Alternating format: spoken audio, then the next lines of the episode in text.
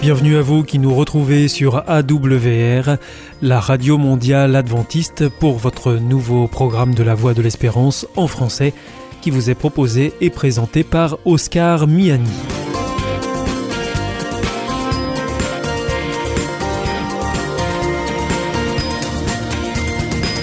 C'est donc parti pour les 30 prochaines minutes ensemble. Merci de votre fidélité à la voix de l'espérance. Vous êtes toujours très nombreux à nous écouter sur les ondes, par Internet ou aussi grâce à votre téléphone, vous le savez. D'ailleurs, je vous rappelle tout de suite les numéros qui ne sont absolument pas surtaxés.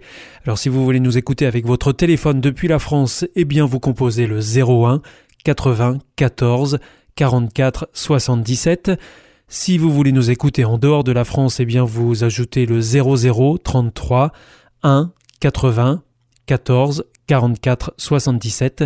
Et puis si vous voulez nous écouter depuis les États-Unis, vous composez le 1 712 432 9978.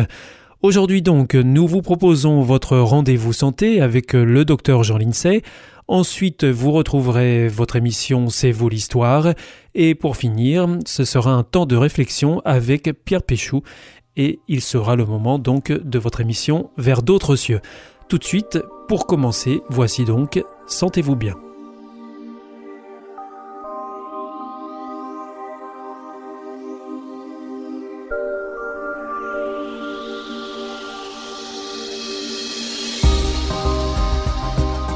Bienvenue à l'écoute de notre émission Sentez-vous bien. Je suis en compagnie du docteur Jean Lincey. Bienvenue à ce micro. Bonjour Oscar. Aujourd'hui, vous allez nous parler de l'importance de la qualité du sommeil. Pour commencer, vous souhaitez apporter une précision d'ailleurs sur l'impact du cannabis sur le sommeil justement. Comme vous savez, le cannabis reste très longtemps dans le corps, dans le cerveau. Oui. Et il déstructure le sommeil.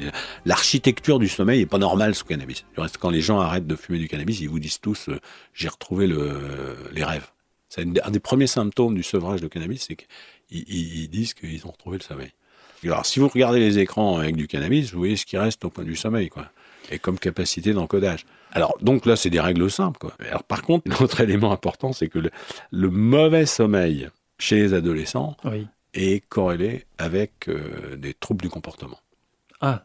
Ouais. Donc, euh, c'est clairement identifié. Ah bah oui, même il y a même longtemps. Hein. Il y a longtemps. Oui, oui, on sait. Troubles du comportement. Euh... Violence, opposition, euh, vandalisme. Oui, c'est un grand fourre-tout, quoi. Ouais. Ils vont pas avoir des troubles du comportement tout le temps. Mm. C'est simplement que ça va augmenter euh, statistiquement. Ouais, quoi. ouais. Et tous, pareil, tous ne seront pas atteints, beaucoup euh, n'en seront pas affectés. Parce a... que les enfants aujourd'hui sont touchés aussi par le manque de sommeil et par une qualité de sommeil dégradée à cause notamment des, des, écrans. Des, des écrans. Ouais, ouais. Surtout avec les smartphones, c'est très embêtant parce que les smartphones, c'est tout près des yeux. C'est comme si c'est petit, c'est plus petit que la télé, mais c'est tout près des yeux. C'est comme si vous regardiez l'écran. Euh... Donc c'est encore plus mauvais Ben, ça n'a pas l'air très bon, quoi. Bon.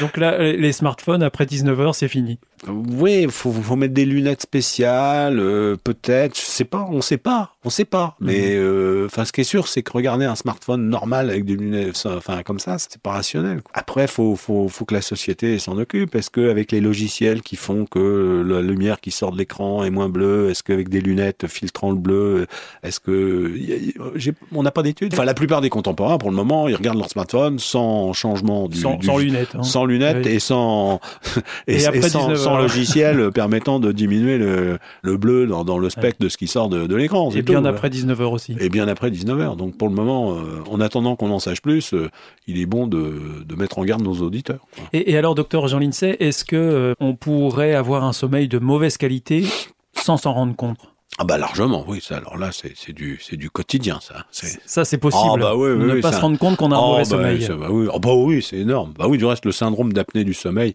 est une maladie qu'on vient de découvrir. Ce qu'on se raconte aujourd'hui, c'est, ce sont des éléments qui sont clairement connus, vraiment bien euh, documentés depuis 20 ans. Hein. Euh, vous trouverez toujours des pionniers, euh, des gens qui, il y a 40 ans, avaient déjà tout dit, hein, mais euh, en France, on a un grand, grand, grand, le, le pape, le, le, le, découvreur du sommeil, c'est un Français, c'est le professeur Jouvet de Lyon. Jouvet, c'est mondialement connu, une sommité, mmh. un, un, un, homme extraordinaire. C'est d'une, intelligence, d'une clairvoyance exceptionnelle. Il est, il est reconnu comme le, le, père de toute la somnologie moderne.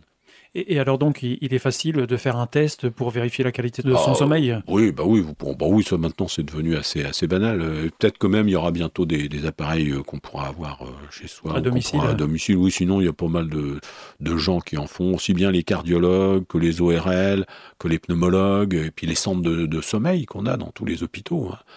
C'est un petit appareil que vous portez euh, la nuit, c'est très simple. Hein, on décode le lendemain, on voit, on voit tout de suite si l'architecture du sommeil. C'est un appareil de dépistage, si vous voulez. On fait mhm. un enregistrement somnographique qui, permet déjà de voir si globalement ça va. Quoi.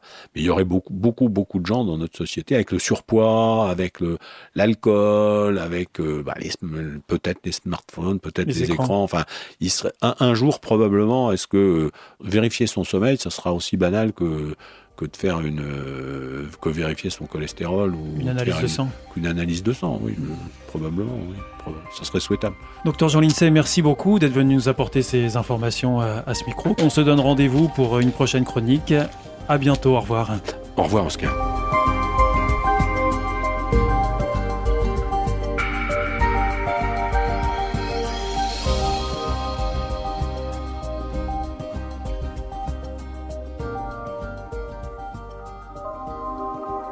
Vous aussi, votre santé vous intéresse? Alors si vous souhaitez en savoir plus, demandez-nous l'ouvrage Santé et bien-être des éditions Vie et Santé. Nous aurons le grand plaisir de vous en adresser un exemplaire gratuitement sur simple demande de votre part à france.awr.org.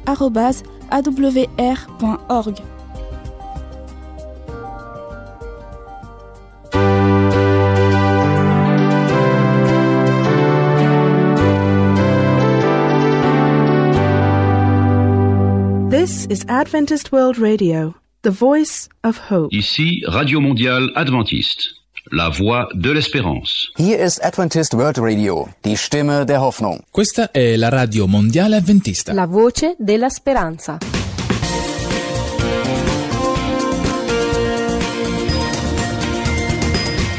Vous écoutez toujours la Radio Mondiale Adventiste et c'est votre émission La Voix de l'Espérance qui vous est présenté par Oscar Miani avec euh, toute l'équipe pour vous accompagner jour après jour. Juste avant, c'était Sentez-vous bien que vous retrouverez dès demain, cette fois avec le docteur Jean-Sian. Si vous souhaitez avoir notre grille des programmes ou bien si vous voulez vous adresser à nos invités, alors il vous suffit de nous adresser un mail à france awr.org. Je répète france.awr.org ou alors par courrier à IEBC, La Voie de l'Espérance, boîte postale 100 77 193 Damary-Lélis, CEDEX. C'est maintenant l'heure de poursuivre avec votre émission C'est vous l'histoire et je vous rappelle que juste après, nous retrouverons Pierre Péchou pour sa chronique Vers d'autres cieux. C'est vous l'histoire.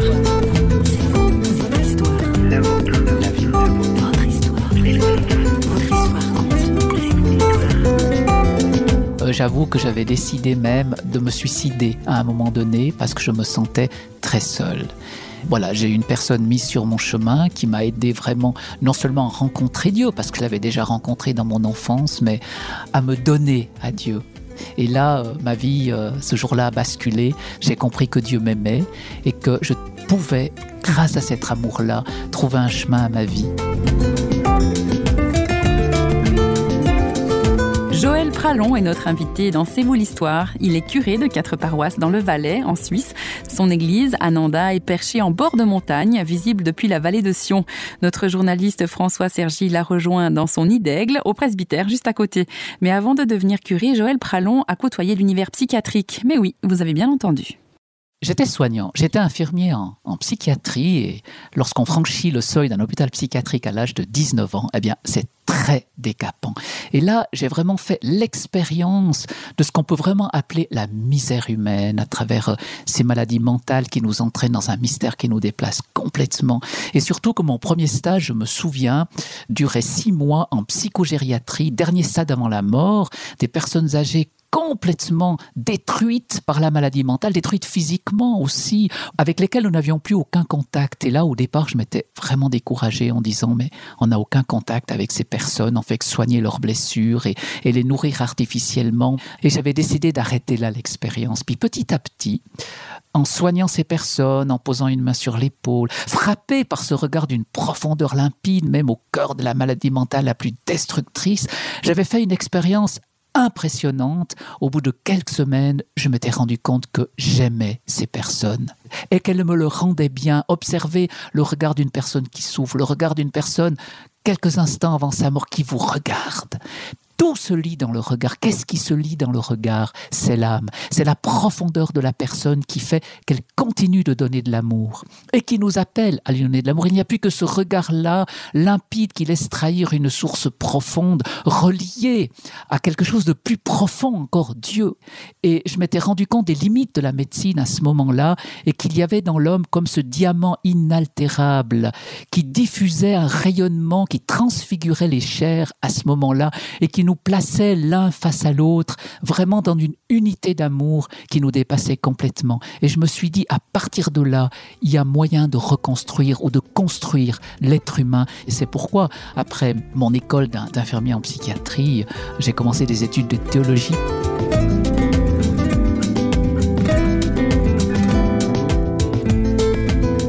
Entrée en matière, n'est-ce pas? Et pourtant, l'écart n'est pas si grand entre la psychiatrie et la théologie. D'un côté, l'aveu d'une impuissance et de l'autre, la découverte des ressources spirituelles de l'être humain.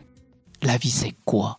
Mais maintenant que tout cela s'est écroulé, toute cette forteresse de sens que j'avais bâtie autour de moi, voilà qu'elle s'est écroulée, mais que reste-t-il sinon le vide et l'angoisse, cette angoisse existentielle à quoi sert-il de vivre? Y a-t-il un but à la vie? Suis-je, dans le fond, aimé gratuitement pour moi-même, au-delà de ces satisfactions? C'est ce burn-out dont vous parlez, d'en être bien dans ses baskets. Et oui, alors vous avez traversé ça? On arrive à un moment donné à un burn-out, on a l'impression que notre société, même les gens avec qui on se trouve, nous utilisent. Nous utilisent finalement comme un matériau et non pas pour ce qu'on est, mais nous épuisent. Et si on n'a pas à ce moment-là une âme solide, comme ce rocher sur lequel est bâtie notre existence, dont parlent les évangiles, ce, ce, ce, rocher qui soutient la maison. À un moment donné, on est sur du sable.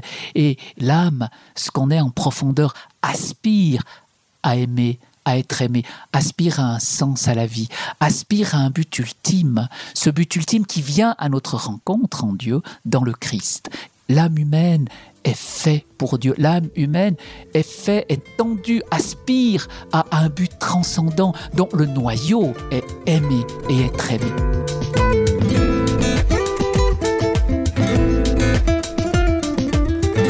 Je n'ai personne. Cette phrase, Joël Pralon l'a prononcée. Elle a aussi été celle d'un personnage d'un récit évangélique. Bien sûr, je me suis dit cela à l'âge de 18 ans, lorsque je commençais mes stages en psychiatrie. Et euh, j'avoue que j'avais décidé même de, de, me suicider à un moment donné parce que je me sentais très seul.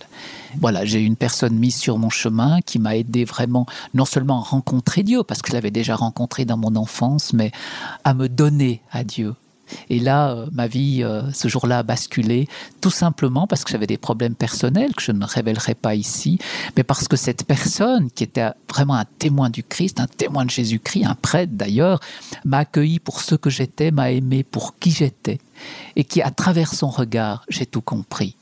J'ai compris que Dieu m'aimait et que je pouvais grâce à cet amour-là, trouver un chemin à ma vie. Et c'est pourquoi aujourd'hui, j'aimerais aider. En écrivant ces livres, c'est pour aider.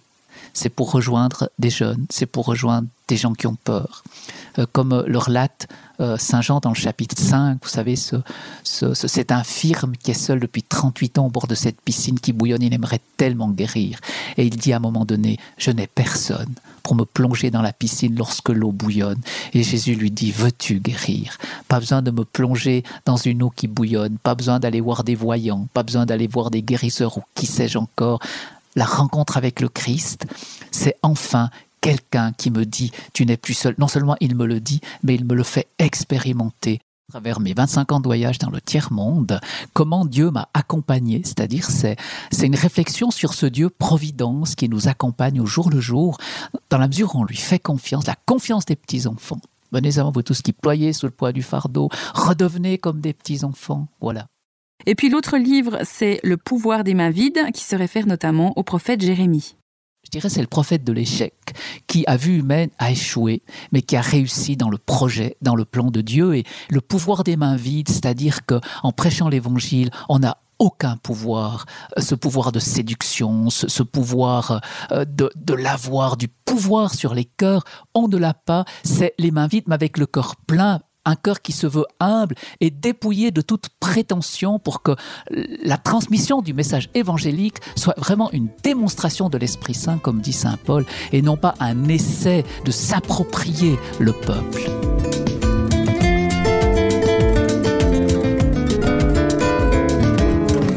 Avant de se quitter, nous entendons encore une fois Joël Pralon, cet amoureux de Dieu, des hommes, autant que de la parole. Et c'est là que je comprends la parole de, Sainte Thérèse de l'Enfant Jésus qui dit ⁇ On ne peut pas tomber plus bas que dans les bras de Dieu ⁇ et cette parole pour moi est pleine d'espérance parce que je suis tombé, mais dans les bras de Dieu. Et ce serait ce que je voudrais dire aujourd'hui au monde entier. L'évangile est bonne nouvelle. Et il y a une bonne nouvelle pour les dépressifs, pour les suicidaires, pour les suicidés. Il y a une bonne nouvelle pour les parents qui restent seuls. Il y a une bonne nouvelle pour tous ceux qui sont en marge, pour tous ceux et celles qui ne savent pas pourquoi et pour qui ils vivent. Il y a une bonne nouvelle et cet évangile doit être bonne nouvelle. Elle doit être bonne nouvelle pour tous. Elle ne doit pas être une parole moralisatrice qui enferme et, et qu'il faudrait forcer quelqu'un à vivre selon nos schémas. Regardez Jésus ce merveilleux dialogue avec la Samaritaine, Jean chapitre 4, où, où Dieu, Jésus est Dieu qui commence par se faire dépendant de cette femme qui a son sixième mari, qui est pas heureuse, et il commence par lui dire Donne-moi à boire. Donne-moi à boire. Dieu qui vient et qui me dit J'ai besoin de toi. Mais c'est ça l'annonce de l'évangile, cette première démarche qui n'est pas arrivée en supérieur, où l'on arrive en supérieur avec ce pouvoir des mains pleines de séduction, pleines de morale, mais c'est cette humble approche, ce pouvoir des mains vides au corps plein de Dieu qui commence par dire à l'autre, j'ai besoin de toi, pour l'amener à cette question, si tu savais le don de Dieu qui est en toi, si tu savais cherche, creuse, tu vas trouver ta réponse à l'intérieur de toi-même, cette source qui est Dieu. Moi, je suis là humblement pour te dire que moi, j'ai soif comme toi de la source. Mais humblement, je voudrais comme te transfuser, te transmettre cette soif pour que toi-même, tu trouves ta propre réponse. C'est ça l'évangile. C'est pas imposer aux autres nos propres schémas. C'est pas de faire croire à l'autre que moi, je suis dans le Seigneur, puis ce pauvre type à côté, mon Dieu, lui n'est pas dans le Seigneur. Moi, je vais aller l'y mettre. Quelle humilité nous montre Jésus à travers son approche humble de ces pauvres, de ces petits. C'est ainsi que je voudrais être pauvrement, mais c'est ce message que j'aimerais transmettre, que Dieu se fait petit. Et que le plus petit du monde d'aujourd'hui, lui qui sera à la dernière place, ne trouvera jamais la dernière place, parce qu'à la toute dernière place, il y a Jésus.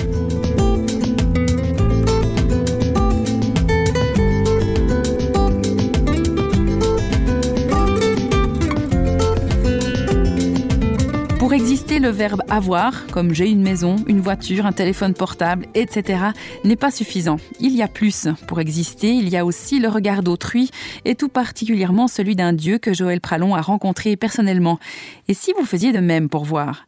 Mais pour l'heure, il est temps de se quitter. C'est vous l'histoire est une émission signée Radio Réveil. Nous attendons vos questions et vos réactions s'il y en a. Allez, à bientôt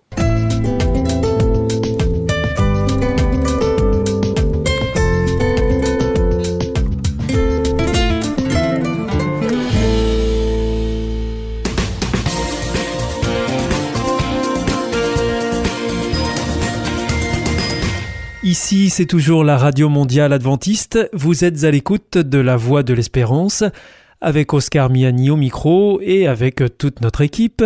Juste avant, c'était C'est vous l'histoire que vous retrouverez mercredi prochain ici à la même heure.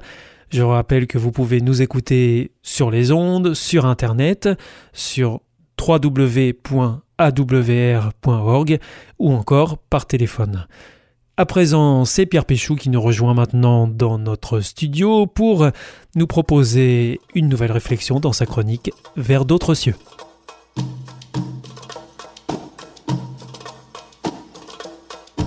Bienvenue à l'écoute de notre émission Vers d'autres cieux. Je suis, comme à mon habitude, en compagnie de Pierre Péchou. Bienvenue Pierre Péchou. Bonjour Oscar et chers auditeurs, bonjour. Donc vous êtes euh, pasteur, conférencier, chroniqueur. Aujourd'hui, vous nous proposez de parler de la lumière. Et alors, euh, finalement, quand on parle de la lumière, Pierre Péchou, est-ce qu'on n'est pas obligé de parler aussi euh, des ténèbres? Si on définit les ténèbres euh, effectivement comme l'absence de lumière, l'un ne va pas sans l'autre. Et, et, alors donc, qu'est-ce que vous allez faire ressortir Vous voulez nous parler de lumière, de ténèbres? En fait, je veux parler de Jésus qui se présente comme la lumière oui. et qui, dans ses déclarations, parlera des ténèbres en opposition à la lumière. Jésus est présenté dans la Bible comme celui qui vient nous réconcilier avec Dieu, avec le Père. Cette réconciliation, c'est euh, ramener à l'intelligence des, des, personnes la vraie euh, image de Dieu qui a pu être déformée au cours des siècles par les traditions religieuses et humaines. Et Jésus vient en disant, voilà, moi, celui qui m'a vu a vu le Père. Donc ça va très très loin. Et Jésus euh, va employer des images très simples, et la Bible va euh, qualifier Jésus avec ses images ou avec des, des titres, des fonctions. J'en ai noté quelques, quelques-uns de titres, quelques-unes d'images pour euh, expliquer un peu ce que je suis en train de dire. Et Jésus prenait toujours des choses très simples pour que les gens puissent comprendre. En fait, et ça devient universel, c'est-à-dire 2000 ans plus tard, la lumière, on sait ce que c'est. Jésus dira, je suis le chemin, je suis la porte, je suis la vie. Il va parler de berger, il va dire, je suis le berger, je suis euh, un chef, un pionnier, il utilisait des références que les gens connaissaient voilà. en fait. Et ça veut dire que ça reste toujours valable aujourd'hui. Et quand Jésus dit je suis la lumière, il faut qu'on puisse le comprendre très simplement parce que ce discours était simple et ça doit être simple à comprendre. J'ai choisi deux versets dans la Bible, ce sont deux fois des paroles de Jésus. Oui, on les trouve à quel endroit dans la Bible? Alors dans les deux, euh, je les ai choisis dans l'évangile de Jean. Et la première référence est le verset 12 du chapitre 8. Alors je vais le lire sans plus attendre. Jésus dit, Je suis la lumière du monde. Celui qui me suit ne marchera jamais dans les ténèbres, mais il aura la lumière de la vie. Voilà, je suis la lumière du monde. On a vraiment cette image très simple hein, de quelque chose qui est clair. Et puis on va voir une petite différence avec la deuxième référence qui est toujours dans Jean, mais au chapitre 12, et c'est le verset 46. Moi, la lumière, je suis venu dans le monde pour que quiconque met sa foi en moi ne demeure pas dans les ténèbres. On a donc des similitudes et des différences dans ces deux passages. J'aime beaucoup dans le deuxième passage Jésus qui se présente comme étant la lumière, même s'il n'y a pas de ténèbres, même s'il n'était pas dans le monde, de toute éternité, Jésus est lumière. Il n'y a donc pas de ténèbres là où Jésus est parce qu'il se définit comme étant lumière. Et puis, en venant dans le monde, obligatoirement, il éclaire les ténèbres. Dans le premier passage, je suis la lumière du monde, on pourrait le comprendre un peu comme voilà, je suis une lumière. C'est-à-dire, euh, si moi je suis là, je peux vous éclairer sur des choses. C'est pas ma qualité d'être une lumière, mais vous êtes tellement dans les ténèbres que je peux vous éclairer un peu, quoi. Ou beaucoup. Et, et alors, euh, qu'est-ce que ça change finalement concrètement euh, dans notre vie, euh, à nous ici, d'être euh, dans la lumière ou bien dans les ténèbres? Ben, En fait, ce qui peut sembler un peu paradoxal, c'est que cette image des ténèbres nous laisserait penser que s'il n'y a pas de lumière, on n'avance pas. Et pourtant, on a l'impression que les ténèbres n'existent que quand la lumière nous les révèle. Alors peut-être pour comprendre, il faudrait vraiment parler d'obscurité. J'essaie de garder des images compréhensibles. Où on arrive à avancer, on a l'impression que c'est l'état normal. Et donc on avance lentement, on avance en se tapant contre des choses, en distinguant mal euh, des objets. Mais c'est notre vie habituelle. Et puis un jour, une lumière arrive, et là, on prend conscience en fait que nous étions dans la pénombre, dans les ténèbres, dans l'obscurité. Qu'est-ce que ça change dans notre vie? Jésus dit, vous ne marcherez plus dans les ténèbres. Ça change, c'est qu'on va avoir un, vrai regard sur les choses. Pour moi, c'est très libérateur. J'aime beaucoup ce mot de liberté. Mais je pense qu'on peut aussi l'utiliser dans le cadre de cette image de la lumière. C'est-à-dire, parce que vous êtes dans les lumières, parce que je vous éclaire, eh bien, vous êtes en capacité de distinguer les choses. Et donc de choisir les choses en fonction de est-ce qu'elles sont du côté de la lumière du côté des ténèbres. Et là, on fait évoluer l'image ici, c'est-à-dire que des choses seront, seront, plutôt dans la lumière ou plutôt dans les ténèbres. Donc la lumière de Jésus devient en même temps un phare? Ben voilà, c'est ça. Alors d'ailleurs, dans le premier passage de Jean 8, celui qui me suit, et donc on peut finir avec cette image hein, d'un phare, on se dirige vers cette lumière, mais aussi peut-être de Jésus qui porte une lampe, qui est la lumière qui marche, nous le suivons et il éclaire nos vies, qu'on puisse aller à lui euh, dans les petites et les grandes choses pour euh, avoir une vision claire en fait sur nos choix de vie.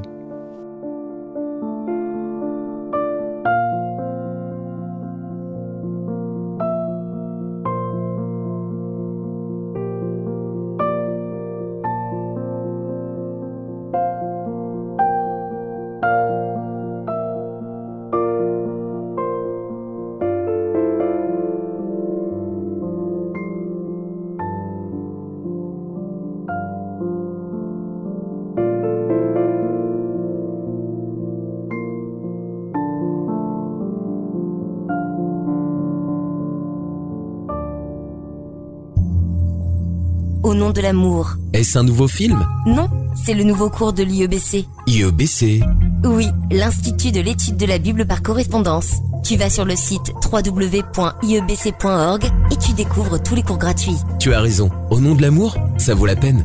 Ce cours m'a vraiment interpellé. www.iebc.org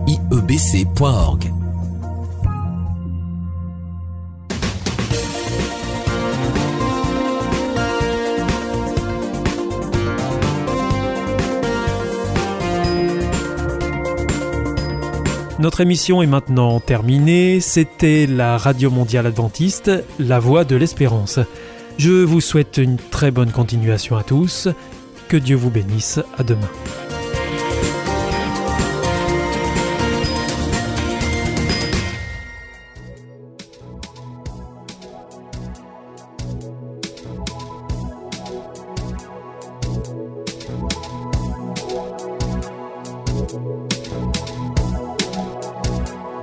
Bye.